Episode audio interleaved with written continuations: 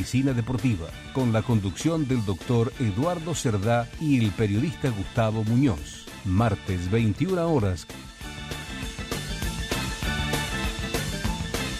¿Qué tal amigos? Tres minutos pasaron de las nueve. Estamos iniciando nuestro bisturí de esta noche, de este martes. Ay, ya de octubre. ¿eh? La gente ya está haciendo los pedidos de polenta para la fiesta de fin de año. Ay, no, era el Viteltone. ¿Cómo le va? Buenas noches, Eduardo. ¿Cómo le va? Muy bien, acá estamos. Veo que si hay pobreza que no se note, ¿no? Así es. Así que vamos a disfrutar con lo nuestro. Sí, por supuesto. O sea, si, el Viteltone viene, este, viene polenta. Sí, bueno, Esperemos que no haga mucho calor. ¿Cómo le va, Penido? ¿Qué dicen? ¿Cómo les va? qué lindo que está. ¿Por qué no le sonríe a la cámara para que vean lo lindo que está con ese corte de pelo? Extraordinario, ¿eh? El corte de pelo es para no generar una diferencia. Me parece muy bien. Porque, bueno, yo... Los que tienen pelo tienen que hacer eso. Sí, es verdad. Bueno, le agradecemos mucho su solidaridad para con el programa. Y por eso, es por eso que nos conseguimos sponsors. Exacto. Shampoo, shampoo y, no, no hay nada bueno, doctor Muñoz, ¿quiere dar las vías de comunicación? Usted que siempre está tan presto a esta información. Con todo gusto y fina cortesía. Vamos a las vías de comunicación. Correo electrónico elbisturídelpueblo arroba gmail.com. Tenemos una línea de WhatsApp 11 4427 2562. también pueden enviarnos sus mensajes, comentarios y demás a través de nuestra cuenta en Instagram, Allí nos encuentran como el bisturí-del pueblo. El bisturí-del pueblo. Y por último, los invitamos también, si es de su gusto, ver también el programa, además de escucharlo, a través del canal de Radio del Pueblo en YouTube. Muy sencillo allí encontrar cómo hacerlo y de paso entonces además de escuchar, ven cómo se desarrolla el programa. Muy bien, dice Otto Smukler, Otto Smukler en una nota de carta al país del sábado primero de octubre, dice, la vice, gracias a Roberta, cobra 4.200.000 de jubilación ah, cada mes. ¿eh? Siempre se puede estar peor, también ser parte activa de una canallada, dice el señor Otto Smukler. Y la titular del ANSES, Fernanda Raberta, la materializó.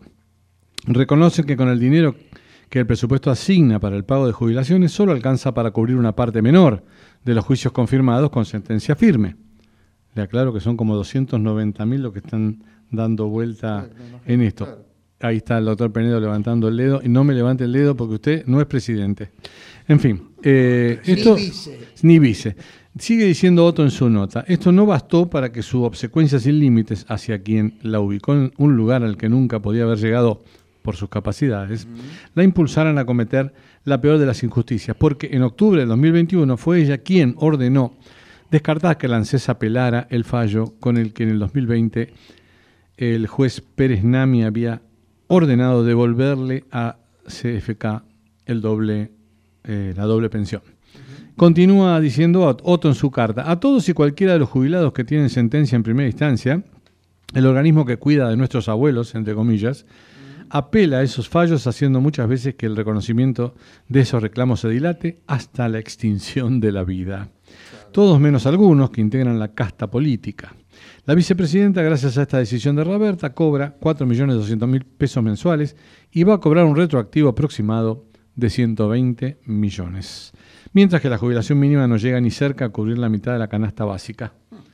¿Eh? La canasta básica está en 111.298 no sé quién la va a calcular. Pero la mínima, digamos que está en alrededor de los 40 mil pesos, ¿no? Sí, bueno, eso ya está al límite de la muerte, digamos. Todos recordarán el caso del médico cirujano y ajedrecista Aaron Schwarzman, que luchó contra las apelaciones y contra el ANSES, y que finalmente, a sus 103 años, pudo ver efectivizado sus derechos. Tres meses después, luego de haber cumplido los 104 de vida, falleció sin tiempo para más nada.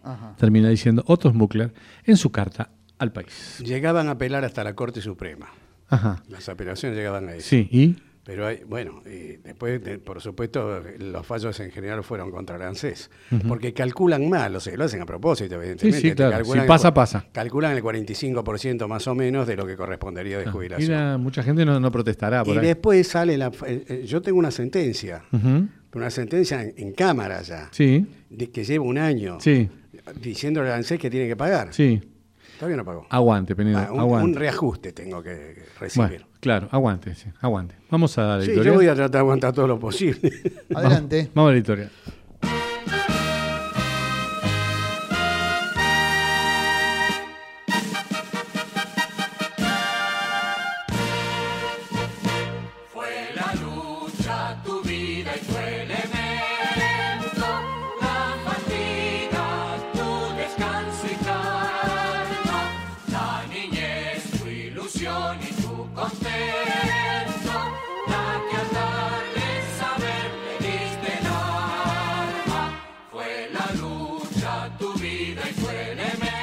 A todos los burros, eh, bueno, que simpatizan, feliz Navidad, ¿eh? porque en Venezuela ya es Navidad.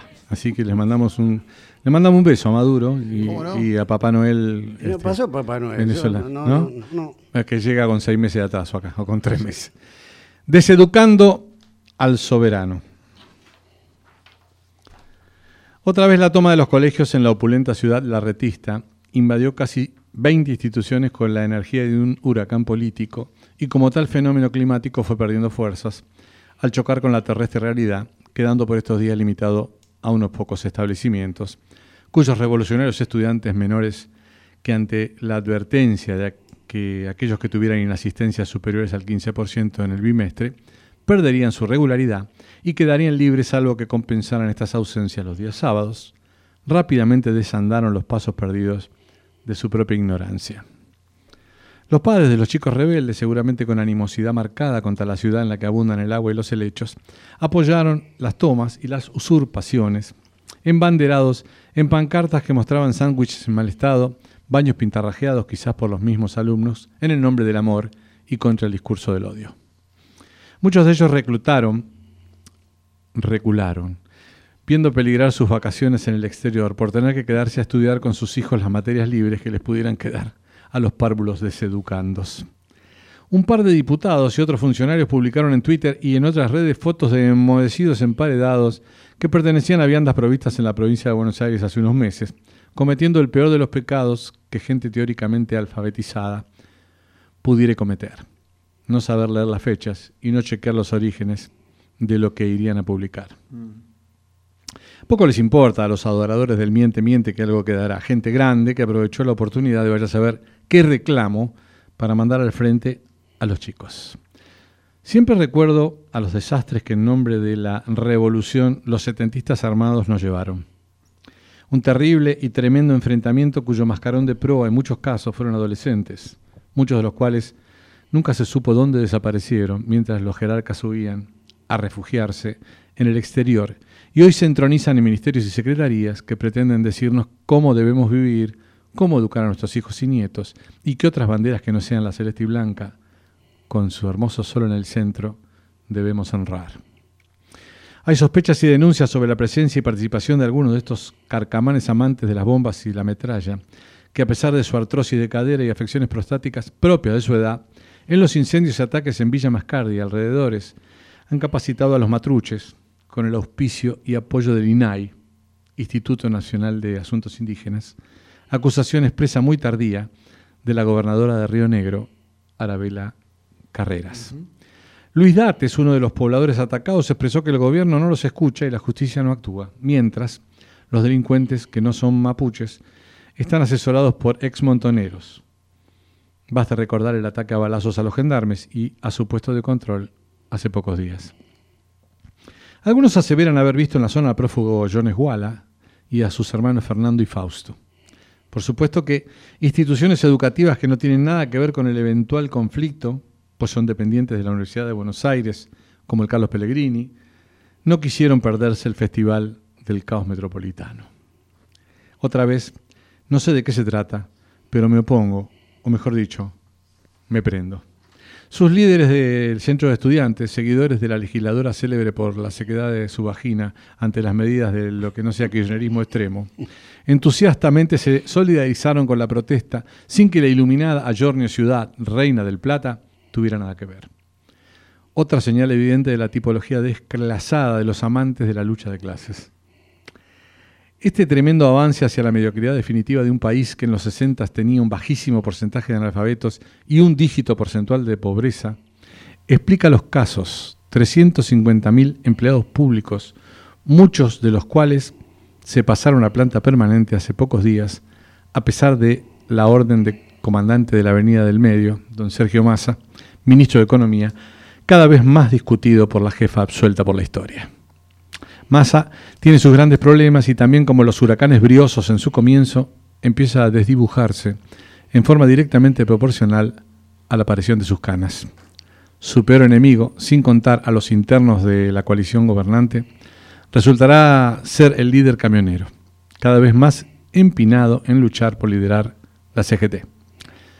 Y mientras se enmascaran todas estas atrocidades totalmente incompatibles con el amor predicado en otros tiempos por el profeta del cariño, don Luis de Lía, la Argentina se dirige a una encrucijada electoral que deberá dilucidar si se va definitivamente a jugar el descenso con la Liga Bolivariana de Venezuela, Nicaragua, Cuba y Bolivia, o se prepara para despegarse de ese pantano totalmente tóxico en los que los políticos nos han sumergido desde hace 40 años. Ahí están, de nuevo todos contra todos, de un lado y del otro de la grieta, que a su vez se reagrieta en los frentes internos del oficialismo y de la oposición. La población reclama la aparición con vida del presidente Fernández. A los demás ni vale la pena nombrarlos. Dan pena y vergüenza. Así, el país no tiene futuro, como la educación. Marchando contra el discurso del odio, con más odio.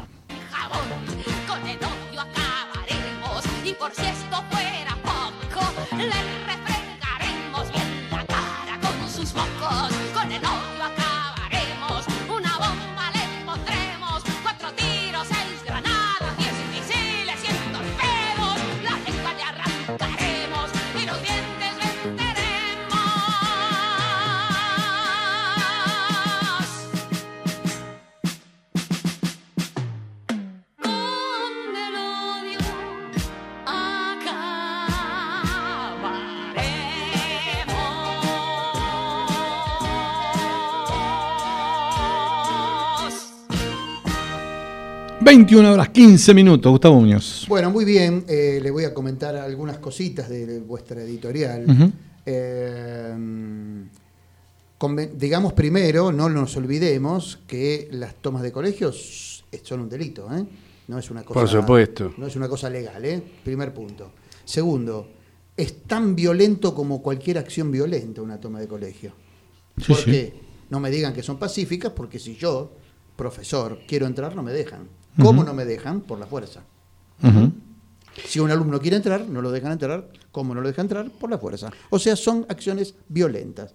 Y lo último es eh, una pregunta irónica que me hago, mm. o, un planteo irónico que me hago, qué suerte que todos los colegios en la provincia de Buenos Aires no tienen ningún problema, ni de eh, mantenimiento, ni de alimentos, está todo perfectamente. Se dio, fíjese qué cosa, todos los problemas en colegios de la capital federal.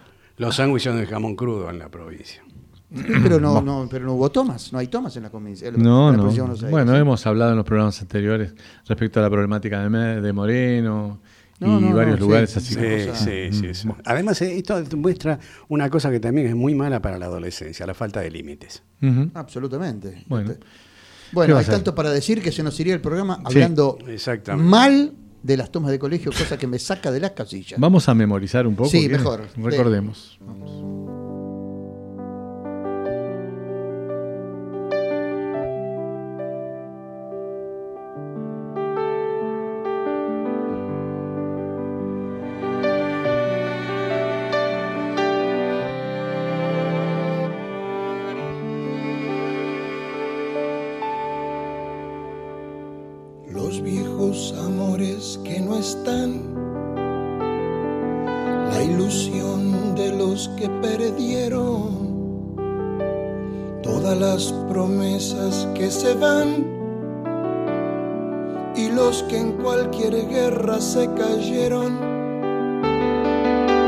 todo está guardado en la memoria.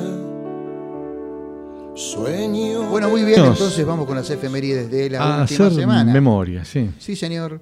28 de septiembre es el Día Mundial de la Lucha contra la Rabia. ¿eh? Usted hablaba de, del odio, bueno, acá de la lucha contra la rabia. 29 de septiembre, Día Mundial del Corazón. Y también, un 29 de septiembre, pero en 1908, el Senado de la Nación aprueba la creación del Instituto de Ciegos de la capital federal. Pasamos al 30 de septiembre, en 1846 se realiza la primera extracción dental usando anestesia en Charlestown, Massachusetts. Pobre la gente ¿eh? que se atendía antes del 30 de septiembre de, qué año? 1846. Me conté la historia del lago cortita en, en Filadelfia. No. Filadelfia, dentro del City Tour, que uno va hacia arriba de esos Hop of Ah, ya me acuerdo. Hay una gran cúpula que pasa por un eh, antiguo hospital donde estaba Benjamin Franklin y otras gentes allí inventando cosas.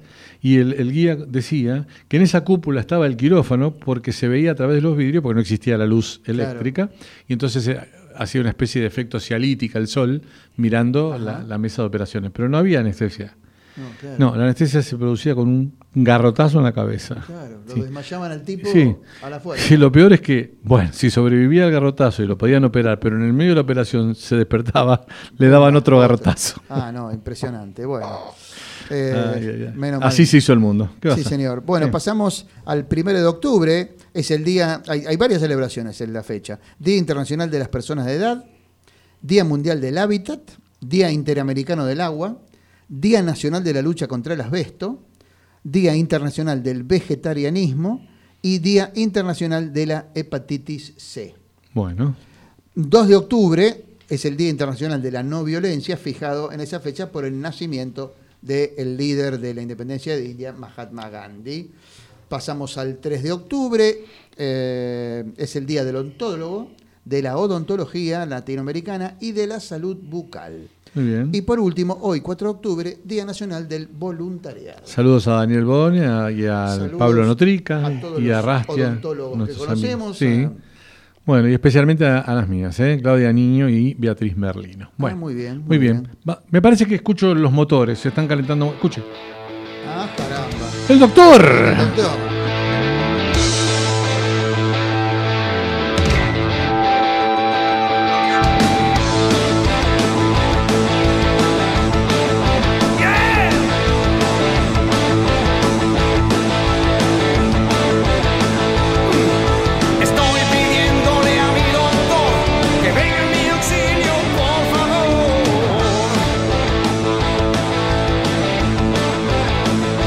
Vamos, doctor, póngale. Bueno, les voy a contar algo. Eh, según una encuesta, casi el 60% de los adultos europeos no están familiarizados con el cáncer de vejiga o no saben qué tan grave puede ser. 60%.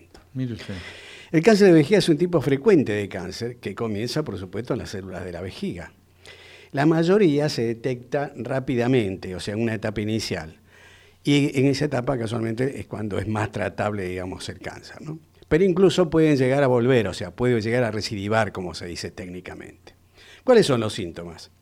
El síntoma principal es la presencia de orina, de, perdón, de sangre en la orina, que se llama hematuria que puede hacer que la orina aparezca de color rojo brillante o marrón. Sin embargo, más de la mitad de los encuestados en esta, en esta encuesta que se había hecho, valga la redundancia, no sabía que un cambio en el color de la orina podía ser una indicación temprana de cáncer de vejiga. Eh, otros síntomas son orinar frecuentemente, dolor al orinar y dolor de espalda. Hay tres tipos de células en la vejiga, por lo tanto hay tres tipos de cánceres, pero el más frecuente es el carcinoma uroterial, que están formado eh, por las células que cubren el interior de la vejiga. ¿Cuáles son los factores de riesgo? Y un, un muy conocido, tabaquismo. Mm. Fíjense que el cigarrillo tiene que ver con el cáncer de mama, con el cáncer de pulmón, con el cáncer de vejiga. En vejiga funciona como un efecto este, tóxico sobre las paredes, eh, irritativo, digamos. Exactamente. Dice, es el mayor factor de riesgo individual para el cáncer de vejiga, el mayor factor. Otro factor de riesgo es la edad avanzada, porque generalmente se diagnostican en edades mayores a los 55 años. Ser hombre, los hombres tienen más cáncer de vejiga que las mujeres. Sí. Y algunos, en algu- algunos casos son los tratamientos oncológicos previos, como radioterapia, por ejemplo, una inflamación crónica de la vejiga a repetición y antecedentes personales o familiares del cáncer. ¿Cómo se hace el diagnóstico? Bueno, tratando de hacer un diagnóstico temprano, eh, lo que se hace es la citoscopía, que es introducir un tubito por la uretra y mirar adentro de la vejiga. Y de paso sacar una muestra de tejidos y una biopsia.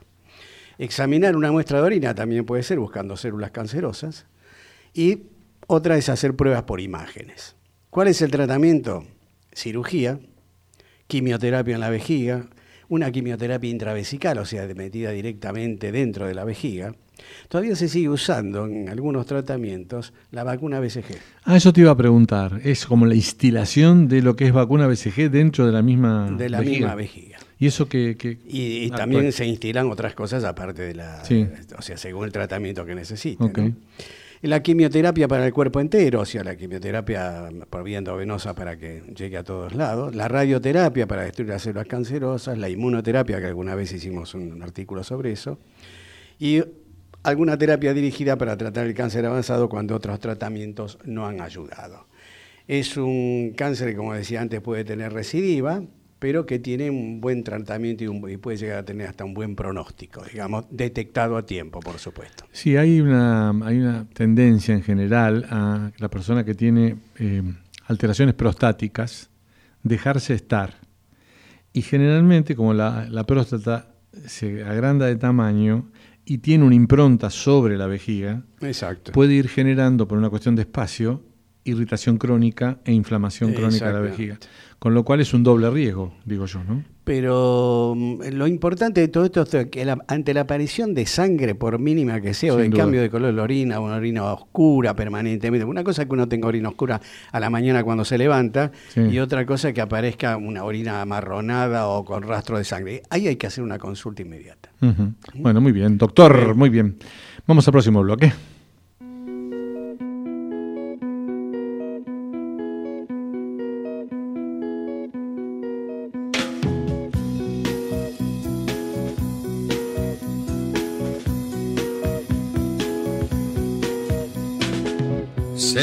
Hinchan los pies, el cuarto mes le pesa en el vientre.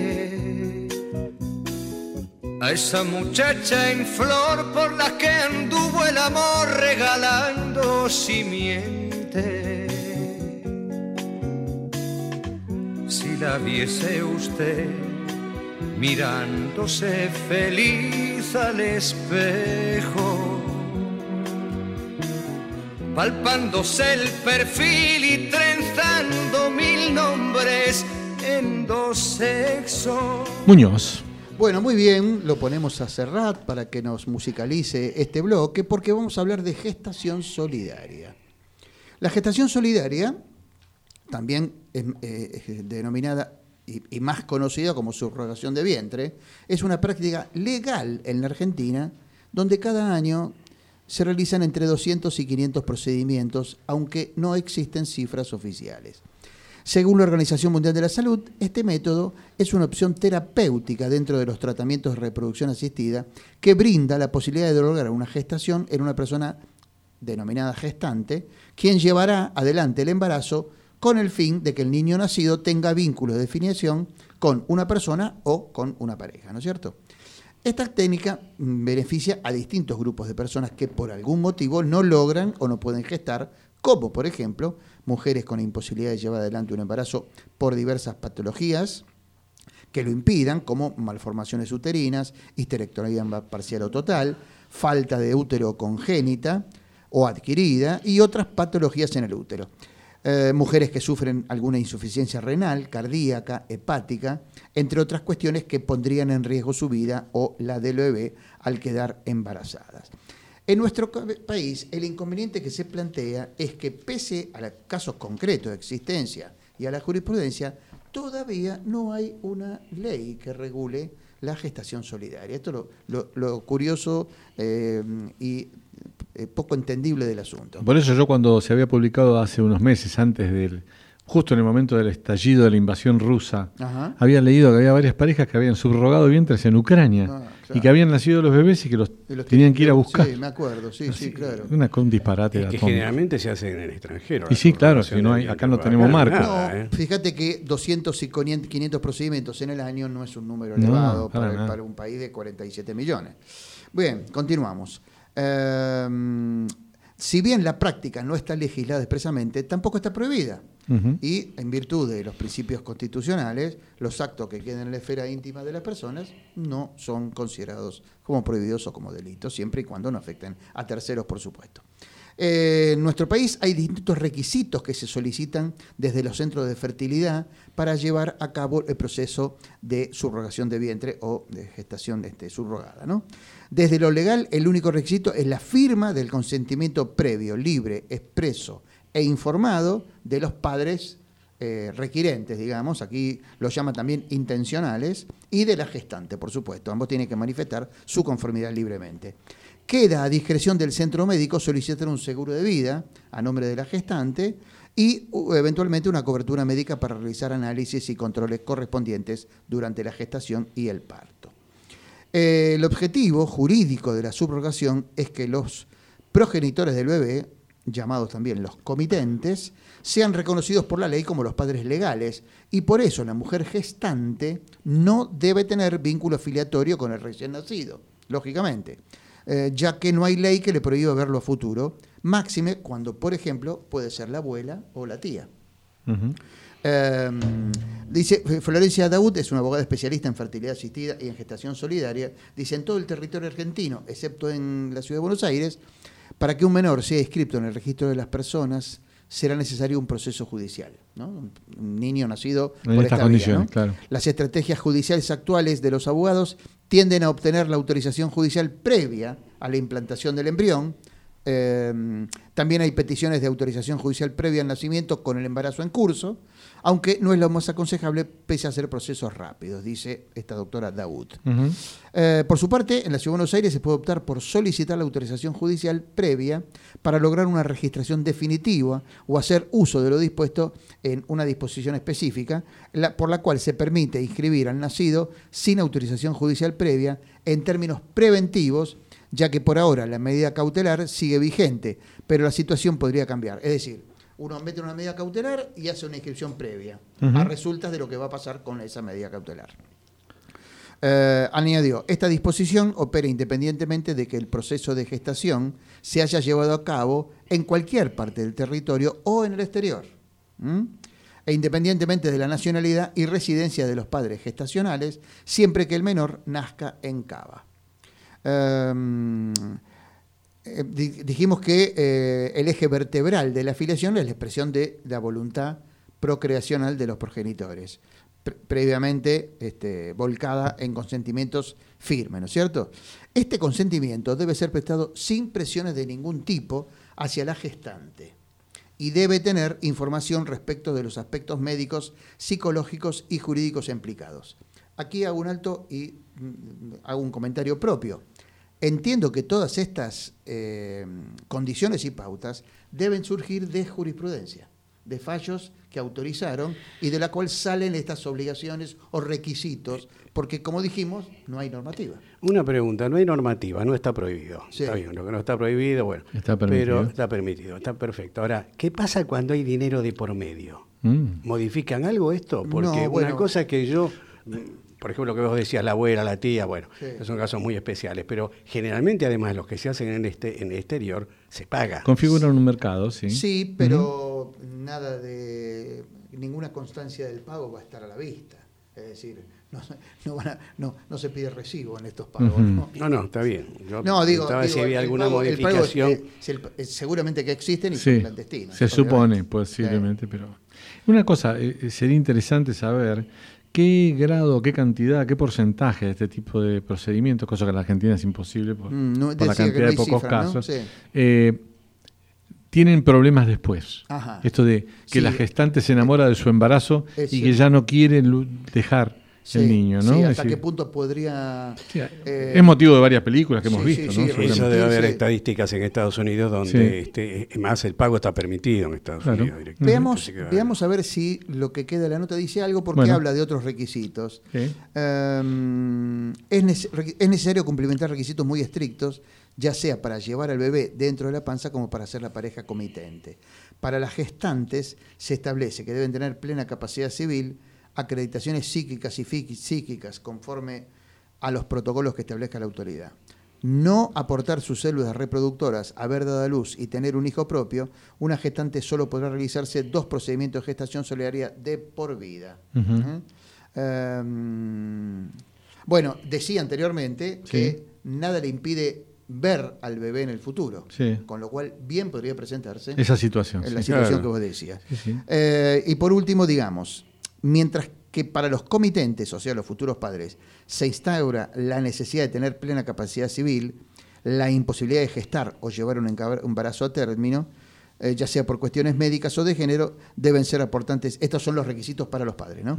Deben ser los aportantes de sus células reproductoras, contratar y pagar un seguro de vida a favor de la gestante durante todo el embarazo y el parto, asesoramiento de evaluaciones psicológicas y psicosociales previas y pruebas preliminares para el aporte de los óvulos o de los espermatozoides. Muy bien, queda dicho.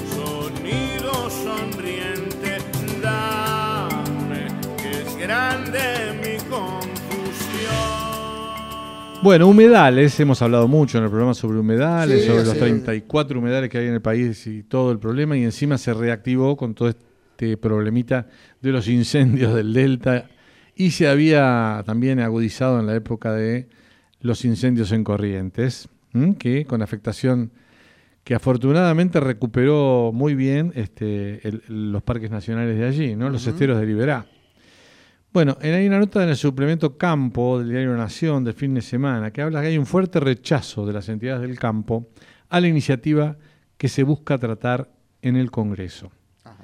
Eh, los productores agropecuarios, dice la nota, defendemos los recursos naturales, los cuidamos porque son la herencia de nuestras generaciones, somos los que garantizamos la salud del suelo y del ambiente y conocemos las tecnologías para regenerar, remediar o enriquecer el suelo, digamos, ¿no? Atentar contra las producciones regionales, los cinturones verdes suburbanos, las actividades que necesitan de la provisión de agua, de riego, solo traerá a nuestro país un aumento de la pobreza y de la indigencia, expresó en un comunicado la mesa de enlace.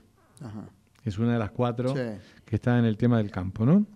También agregó que la ineficacia de las autoridades nacionales para poder aplicar las leyes vigentes en tareas preventivas, como por ejemplo los incendios o las inundaciones, no puede ser el único argumento que motorice el tratamiento de la iniciativa. Para la mesa de enlace, que se hagan cumplir las leyes que tenemos para proteger los recursos naturales, la población rural y de producción, es lo que se necesita. Eh, por otro lado, el Foro Argentino de Genética Bovina dice que considera que el enfoque de legislar por ecosistemas, es decir, glaciares, humedales, bosques nativos, pastizales, no es el correcto para lograr la conservación de los mismos y promover conjuntamente un desarrollo sostenible con triple impacto social, económico y ambiental. Es una, es una, eh, no parece disparatado, ¿no? Para nada, no. Pero, Lo que pasa es que si hay leyes hay que cumplirlas. sí, y es lo que no se está haciendo. No, me- Claro. me, preguntaba si, si, si miramos al exterior, ¿cómo hacen otros países? ¿Tienen una, una, hacer este régimen de ecosistemas? Eh, Legislamos los glaciares, legislamos eh, los humedales, ¿no? Sería bueno saber cómo se Sí. hace. Bueno, es cierto. se- según lo que dice la, digamos, la, la mesa de enlace y las instituciones como este Foro Argentino de Genética Bovina, que es específico Mm, de una producción muy importante para Argentina, que es las vacas, ¿no? claro. Existe legislación suficiente que comprende e involucra a los humedales. Ajá. Destacaron la necesidad del diálogo público y privado, que en general no se produce. No.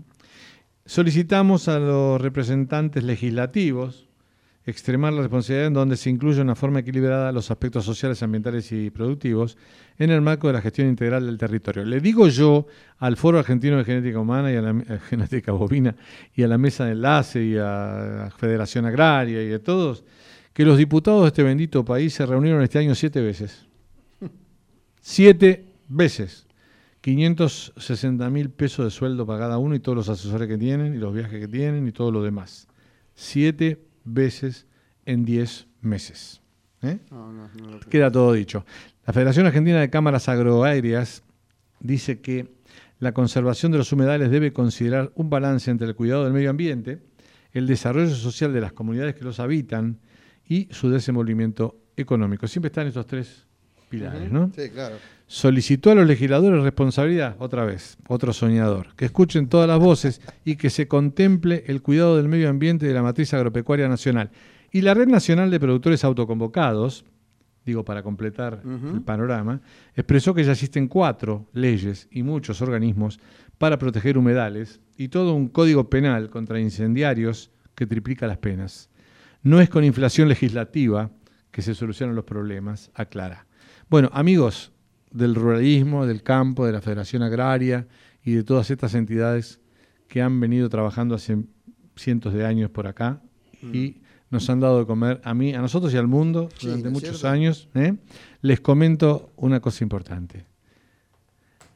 Un legislador diputado de Entre Ríos presentó hoy un proyecto para eliminar los descensos del fútbol argentino.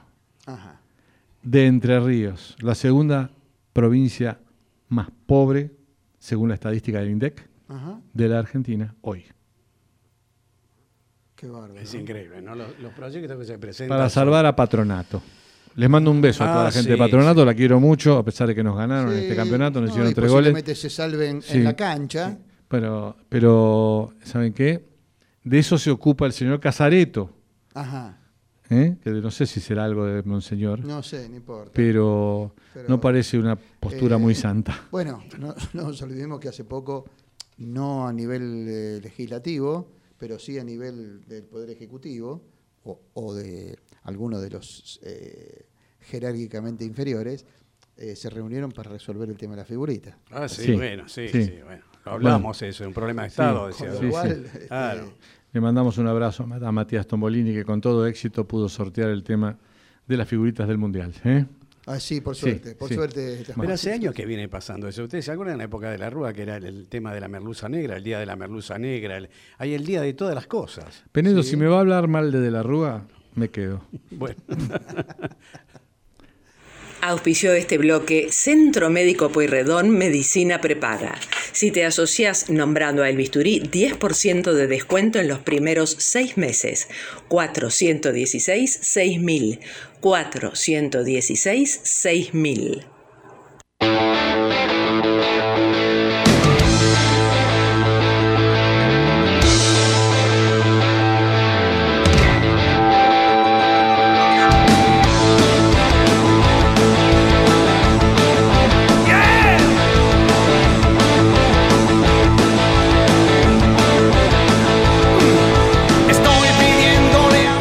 Doctor volvió por más. Volvió el doctor. Cambió la Harley Davidson por, por, por un vehículo. ¿Qué nos traerá ¿Qué ahora? trajo ahí? Un Mustang de Bueno, le voy, a, 1960. voy a contar algo. Como dijo Gustavo, se conmemoró el Día Mundial del Corazón. Entonces los especialistas se instaron a tomar medidas preventivas, tanto en prevención primaria, o sea, aquellos que nunca han tenido un evento cardiovascular, Ajá. como aquellos que ya lo tuvieron, que sería la prevención secundaria. Bien, perfecto. Entonces hicieron hincapié en la necesidad de controlar factores de riesgo cardiovascular, como ser la hipertensión arterial, el colesterol elevado, el azúcar en sangre, el sedentarismo, la mala alimentación, el tabaquismo, beber alcohol en exceso, sobrepeso, obesidad, estrés, etc. Sin embargo, el relevamiento entre sus propios pacientes y allegados ha llevado, fue llevado a cabo una, como una encuesta por los especialistas del CASI, que es el Consejo este, Argentino Cardiovascular, eh, con motivo de este Día Mundial del Corazón. Y notaron que hay una gran falta de conciencia previa a la aparición de un episodio y también posterior a sufrir un e- evento cardiovascular. Eh, la encuesta que se llamó sobre conciencia de prevención cardiovascular y fue llevada, como les decía, por el Colegio Argentino de Cardioangiólogos Intervencionistas sobre 120 pacientes que habían padecido ya un episodio cardiovascular, como infarto cardíaco, angina de pecho o ACV, mostró que antes del episodio el 71% de estos pacientes no se ocupaban de controlar sus factores de riesgo o lo hacían parcialmente. Luego del episodio cardiovascular esa cifra cambió favorablemente y se controlaban total o parcialmente el 93%.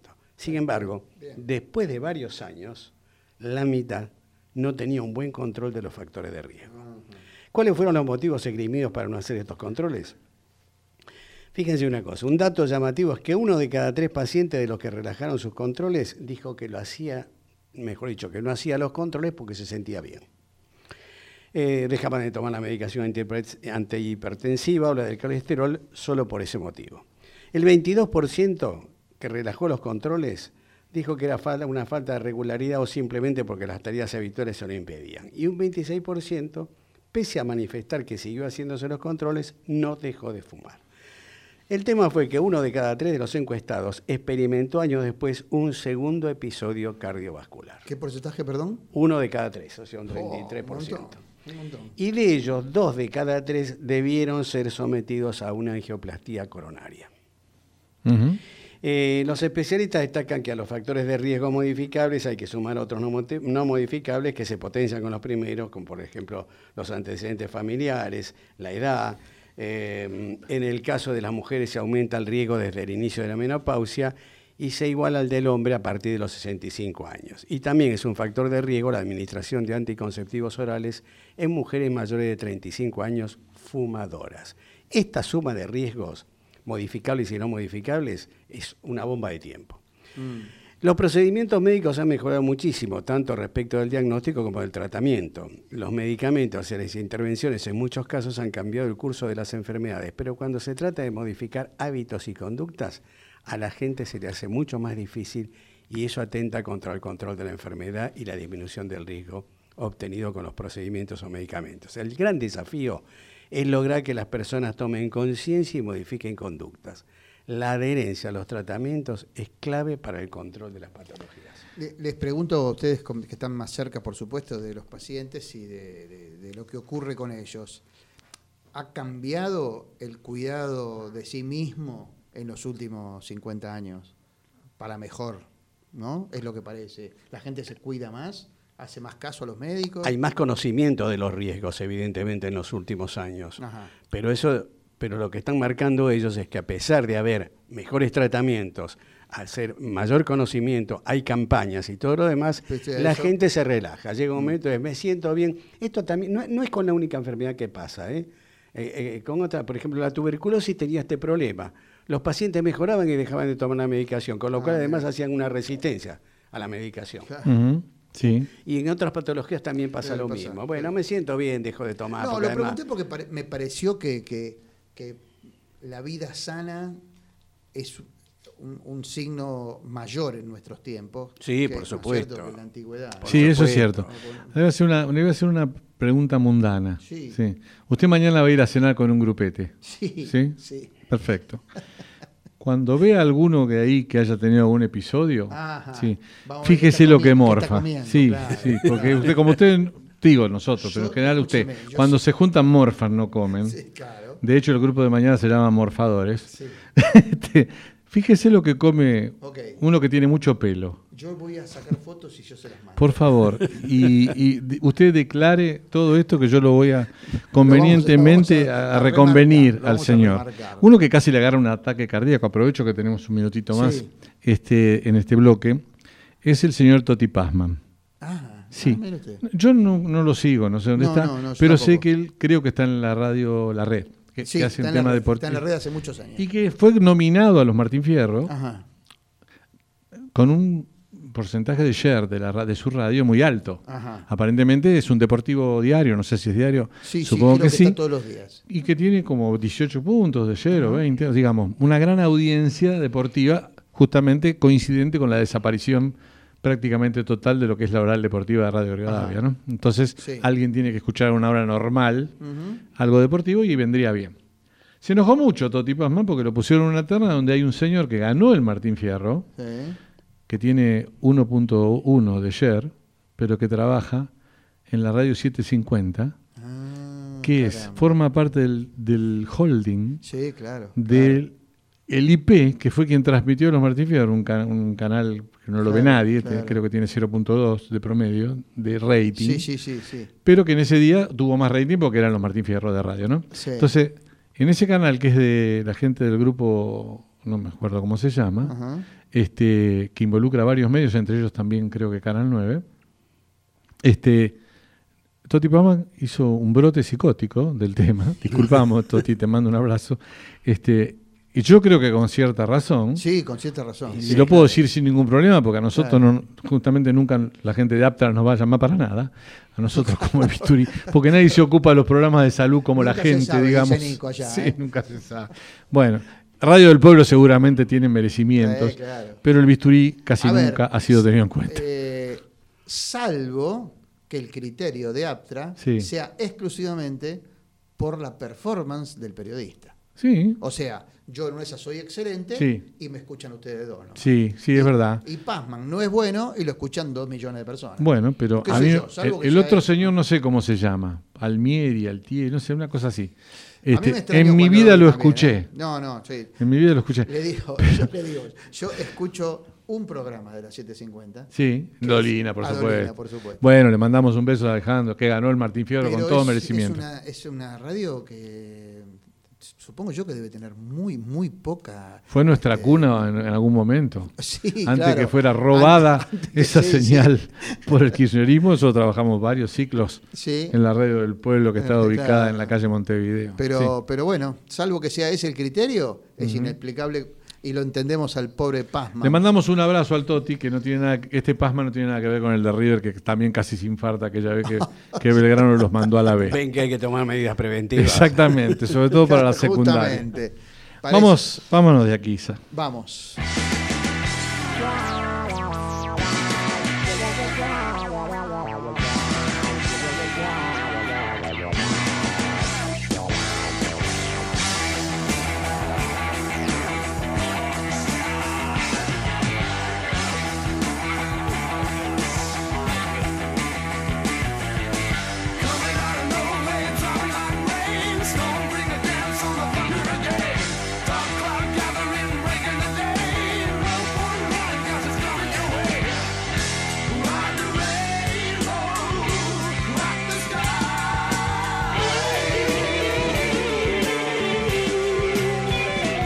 Música tormentosa.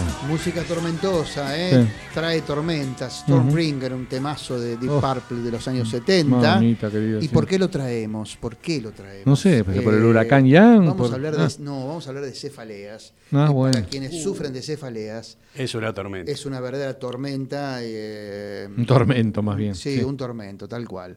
Bueno, sentir dolor de cabeza es algo frecuente entre los seres humanos. La exposición a pantallas, estrés, gripe pueden causar ese tipo de malestar. Sin embargo, hay quienes padecen este síntoma sostenidamente y en estos casos la medicina y la ciencia prestan especial atención. En ese marco hay que eh, ver como esencial ahondar en el concepto de la cefalea que engloba cualquier tipo de molestia localizada en la cabeza. Si bien existen cerca de 150 tipos de cefalea, se pueden dividir en dos categorías principales, primarias y secundarias. Las primeras, las primarias, se manifiestan en la mayoría de los casos y tienen criterios específicos, o sea, un- eh, provienen de algo concreto, mientras que las segundas se dan como consecuencia de otras enfermedades que afectan no solo la cabeza. Dentro de estas clasificaciones puede estar la migraña, que según datos de la Organización Mundial de la Salud es la octava enfermedad más discapacitante de la humanidad. Afecta a una de cada siete personas mayores de 35 años con un dolor severo y pulsátil, es decir, con sensación de latido.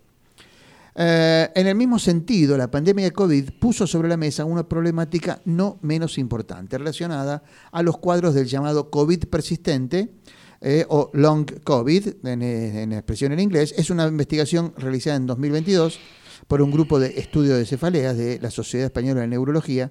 Encontró allí que el 20% de los pacientes que sufrió dolor de cabeza en la fase aguda de la infección por COVID desarrolló luego una cefalea crónica que permaneció hasta dos meses después del comienzo de los síntomas. ¿Se acuerda que había casos, ¿no? De gente que o la tos le perduraba mucho o el dolor de cabeza le Sí, seguía la bastante cefalea. tiempo, La ¿no? persistencia. Ah, Exactamente. Entre las cefaleas se ubica también la denominada cefalea crónica refractaria, que se manifiesta por medio de dolores punzantes extendidos al cuello o al rostro, que pueden estar acompañados de aturdimiento, mareos, sensibilidad a la luz. Una singularidad de este cuadro es que no se suelen obtener resultados exitosos al utilizar medicamentos convencionales para superarlo. Eh, la doctora María Teresa Goicochea es la jefa clínica de cefaleas de la Fundación Fleni. Ella eh, orientó sobre cómo actuar ante la aparición de este male- malestar que implica todo aquel dolor que se ubica en el cráneo y que tiene en cuenta la cabeza, la cara y las estructuras. La neuróloga precisó, podemos identificarla describiéndola en un principio a nuestro médico clínico de cabecera, dar cuenta de qué es lo que está pasando y cuáles son sus síntomas. Este, el médico clínico, podrá orientar al paciente a una consulta por neurología o si quedan dudas a un especialista en cefalea. En Argentina, por suerte, dice la doctora Goicochea, contamos con muy buenos médicos clínicos, neurólogos y quienes nos dedicamos al área de cefaleas. Hoy en día considero que es crucial educar e informar tanto a la población como en el ámbito médico sobre la importancia del correcto diagnóstico y tratamiento de la cefalea, especialmente la migraña, ya que es una de las más frecuentes e incapacitantes. Lo importante es que el paciente no debe normalizar el vivir con dolor de cabeza o aceptar que son normales. Eh, por su parte, la neuróloga italiana Cristina Tassorelli, presidente de la Sociedad Internacional de Cefaleas, explicó la trascendencia para la vida de los pacientes que significa padecer de migraña. Se trata de más que un dolor de cabeza, eh, es una enfermedad neurológica seria que puede interrumpir la vida de las personas que la sufren. Es una carga muy grande, con alto impacto en diferentes aspectos de la vida de las personas. Es muy diferente a un simple dolor de cabeza que aparece, por ejemplo, en asociación a un resfrío. Que la migraña es más que un dolor de cabeza es eh, un consenso para la Sociedad Internacional de Cefaleas, aunque esto no, es general, no es aceptado universalmente. Eh, queremos que las migrañas sean reconocidas como una enfermedad grave porque todavía hay demasiados pacientes sin diagnóstico correcto y muchos no son tratados adecuadamente. Entonces, esto es muy importante, conocer sobre las migrañas, diagnosticarlas y tratarlas correctamente. Em, voy a agregar un parrafito por mi cuenta para que nos estén escuchando y sufren de migrañas o cefaleas. Un caso muy cercano, eh, una de mis hijas, para decirlo más concretamente, lo solucionó con homeopatía. Perfecto. Eh, tenía eh, episodios no muy continuos, pero tenía bastante fuertes y lo solucionó con homeopatía. Así que no, no, descarten esa vía sí, También hay casos que, se, que también así parecían crónicos y se les hizo acupuntura y también mejoraron. Mi hijo Ariel tenía migrañas muy, muy duras de chico y lo solucionó yendo a Taekwondo. Mira. Mira vos. Por la descarga de todo. diferentes aportes. acupuntura, acupuntura deportes y homeopatía. Cerramos este bloque y vamos al último. ¿Qué le pasa? Beside her. People tell me I'm lucky. Yes, I know I'm a lucky guy. I remember the first time. I was lonely without her. Bueno, ve, su último minuto de este, de este día. Bueno, eh, se otorgó el Premio Nobel de Medicina 2022 uh -huh. a un biólogo genetista, Svante Pavo, que no, es, ningún pavo, es sueco. Bien. ¿Y por qué se lo dieron? Porque secuenció el genoma del hombre de Nerde. Sueco es acomodo, esos acomodos, eh, premio Nobel, seguro que es acomodos. Y, descubrió, otra vez el tipo. y descubrió además un nuevo homínido que se llamó Denisova. Y una cosa, llegó a la conclusión de que hace 70.000 años hubo una transferencia de genes de estos homínidos al Homo sapiens. ¿Qué hizo? Esta transferencia de genes, mejoró la inmunidad mm. de los Homo sapiens ante las infecciones. Somos los que traemos, eh, nosotros traemos esa herencia, claro, o sea esa cantidad de genes. O sea que hubo sexo hace 70 mil años, millones de años hubo sexo. No, no, no. Yo, sí, claro. sí, sí, el trasvasamiento genético tiene que ver con eso. Desde Adán y Eva que hay sexo. No, bueno, pero, ahora, este, hablando en serio, un capo. El, bueno, el padre de él ya fue premio Nobel. Uy, no me digas. Mm. Sí, sí. Muy bien. No me acuerdo en este momento en qué año, pero fue también premio ¿Qué carga para un hijo? No, no, y para un hijo futuro de este del ganador ahora, va a mm. decir mi abuelo y mi papá, porque yo no. Venimos del, árbol. Tiene una brevísima, dele un minutito. Mire qué cortita. Dele. Cinco claves para volverse vegetariano sin poner en riesgo la salud. A ver. Consulta con un especialista. Suplementar aquello que haga falta no descuidar los macronutrientes, mejorar la absorción del hierro y efectuar controles periódicos. Perfecto, muy ¿Eh? bien, sobre todo por las el vitaminas. Que quiera avanzar por ese camino, que tenga en cuenta estos cinco cuidados. Bueno, le tiro la última yo. La realidad de la Argentina berreta. a ver. Yo siempre con las buenas ondas. Una nota de Cledis Candelaresi, especial para Clarín del fin de semana, del domingo, dice sobre la construcción del gasoducto Néstor Kirchner incluye la reutilización de material sobrante de emprendimientos anteriores que quedaron desperdigados por el país. ¿Se acuerdan ustedes cuando en el programa de la Nata, BPT, se veían esos largos caminos rojos de tierra con tubos al lado de la ruta que nunca se El hicieron? intendente los vendió. Sí. Sergio Massa anunció en un acto en Campana, en el despacho de los Caños, con destino al ducto, que podrían llevar a los centros eh, de consumo 11 millones de metros cúbicos al día de gas, Ajá. Desde Vaca Muerta desplazándolos hasta Saliqueló, ¿no? Bueno, el ahorro podía ser anunciado por 4.900 millones de dólares, con bombos y platillos. Bueno, ¿sabe qué hizo el ex ministro Julio Devido? Dijo que eran caños comprados en su gestión. que tenían 30 pulgadas y no 36, que son los que se necesitan para esto, y entonces los van a usar en algunos eh, en algunas fracciones de terreno más adecuadas, empalmadas, Ah. sí, que son residuos que quedaron, son activos residuos, ¿eh? 200 kilómetros de caño de 30 pulgadas dejaron ar- eh, arrumbarse por ahí. Muchos de ellos los usaron como bebederos para el ganado, cortándolo por la mitad y Ah, dándolo claro, vuelta. claro. Lo soldaban y hacían para ganado. Bueno, Claro, reciclaron los, Sí. los caños. y se perdieron un montón de chapas, ¿m? pues obviamente inutilizadas ¿Quiere que por el óxido. ¿Quiere que le diga una cosa? No me diga nada, Nos vamos a los caños. Sí, es muy bueno. Penedo, usted necesitaría hacer un stand-up. ¿Cuándo, cuándo, arran- ¿Cuándo arrancamos con la? Yo lo produzco. Bueno, listo. ¿Sí? Usted se pone la cara, dice tres o cuatro cosas y la gente ya se muere de risa. Muñoz, ya van a ser las 10, mire. Sí, se nos fue el programa. ¿eh? Si te levantaras despacio antes de que den las 10, decía Serrat. Correcto, decía Serrata que no habíamos recordado con Departo. Porque ¿eh? la señal indicó las 22 en todo el territorio de la República Argentina. Nos estamos yendo en este bisturí de este día de octubre. Hasta el martes que viene. Fresquito. Chao, Muñoz. Saludo para todos. Chao, Nico. Gracias. ¿eh? Chao, Nico.